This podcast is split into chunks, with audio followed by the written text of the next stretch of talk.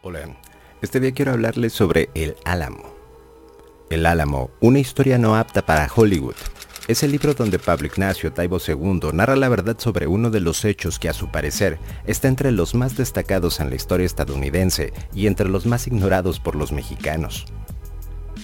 El historiador y novelista cuenta que todo comenzó cuando trabajaba en la investigación para su libro Pancho Villa, una biografía narrativa durante la cual se encontró con la historia de El Álamo, de la que poco sabía y que fue recuperando datos sin tener pensado hacer algo con ellos, sino por simple curiosidad, y al analizarlo pensó, aquí hay una historia, no solo de lo que pasó, sino de cómo se contó la historia.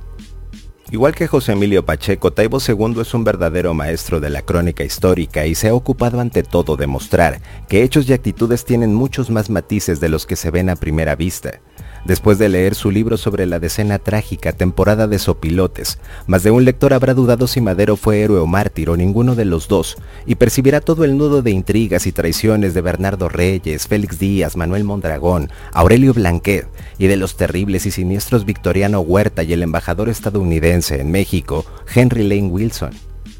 La editorial Planeta editó su crónica histórica sobre el sitio y la batalla de El Álamo donde Taibo II muestra y demuestra que la versión mítico-imperial no contiene en la gran mayoría de los casos el menor espíritu crítico sobre los acontecimientos. Si bien hay historiadores estadounidenses objetivos, resultan muchos menos frente a aquellos que han dejado caer una luz de fabulaciones, tergiversaciones y engañanzas, que si bien tienen una base en la realidad, no resisten ningún análisis riguroso. A estos Taibo II los designa con humor como los alamoteístas, el autor ha estudiado todas las fuentes estadounidenses y las escasas que hay de la parte mexicana, sobre todo los principales actores militares de la batalla.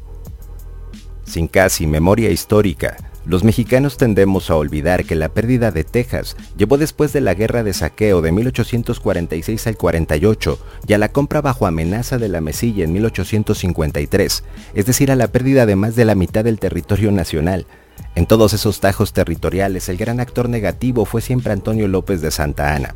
Como Taibo II ilustra a lo largo de su vívido libro, la derrota del Álamo fue para los tejanos un mito fundacional y para los mexicanos, algo que se pierde en las brumas de los años 30 del siglo XIX.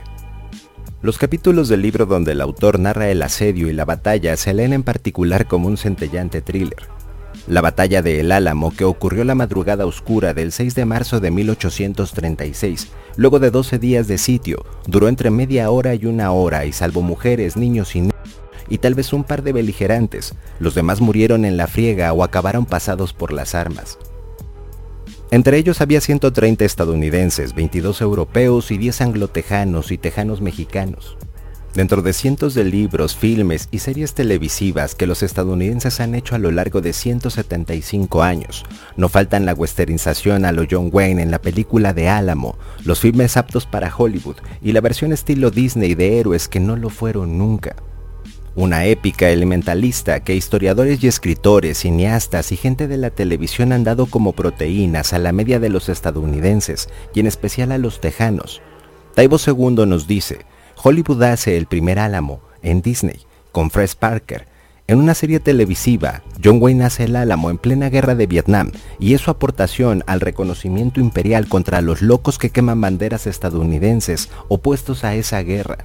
Es la película de la ultraderecha republicana. La cinta termina diciendo que no se saben muchas cosas, pero lo importante es que lucharon por la libertad. El Álamo, una historia no apta para Hollywood, muestra que la verdad histórica es mucho más ardua, disímil y aún opuesta. Por ejemplo, que los héroes mayores de la resistencia en el Álamo, William Travis, Jim Bowie y David Crockett, eran estadounidenses y que, como muchos otros de los defensores, tenían en la Texas mexicana menos de 5 años. En sumo eran tan tejanos como Santana era cherokee. En la Texas mexicana, en la que por la constitución de 1924 no había esclavitud, los tres héroes eran esclavistas y especuladores de tierras, y algo esencial, ninguno de los tres tuvo una muerte heroica como se ha querido mostrar. Travis murió de un disparo en la frente apenas iniciada la batalla. Jim Bowie, el del famoso cuchillo, tenía días enfermo y lo remataron en uno de los cuartos del fuerte, y David Crockett, al que John Wayne elevó a la categoría del ángel de la independencia tejana, y del cual en Estados Unidos se cuenta que cuando cuidaba la empalizada del lado sur, la defendió hasta el último momento, y que cuando se le acabaron las balas, agarró su rifle y se dedicó a masacrar mexicanos a batazos como si fuera beisbolista. La verdad fue que Crockett estaba de paso en San Antonio y se refugió en el fuerte ante la inminencia de la batalla y al terminar esta, junto con otros pidió clemencia, pero Santana enseguida los mandó a fusilar. El cerco y la batalla terminaron con una carnicería. Las banderas rojas y el toque a degüello en los días del sitio ya amenazaban con lo que terminaría por pasar. Pero si de los sitiados no se salvó casi ni el perico, los mexicanos tuvieron mayores bajas, lo que llevó a exclamar a Santana una frase digna de Pirro. Con otra victoria como estas, nos lleva el diablo. Una carnicería como la que haría poco después el general José Urrea por órdenes de Santana con los rebeldes capturados en la batalla de Coleto, y la que harían las tropas de San Houston con los mexicanos en San Jacinto. En cuanto a la guerra, el primer error gravísimo fue la locura o megalomanía de Santana de atravesar el territorio en vez de ir por mar, lo que hubiera permitido al ejército llegar frescos. Santana organizó un ejército de unos 6.000 hombres tras enterarse de que se levantaron en Texas y se fueron por tierra desde la Ciudad de México. En el camino se fueron sumando fuerzas, no tenían dinero, avanzaban sin equipo médico, sin calzado para el frío, sin comida, en una marcha que duró meses. Entonces Santana tuvo que hipotecar la aduana de Veracruz y las minas de Zacatecas para financiar la marcha triunfal. El segundo error fue que luego de las victorias de El Álamo y Goliad, Santana creyó que vencer a las tropas de San Houston, quien tenía solo 700 combatientes, era un paseo militar, aunque la verdad, si no hubiera pecado de excesos de confianza, jamás habría sido tomada por sorpresa y sufrido la derrota cerca del río San Jacinto.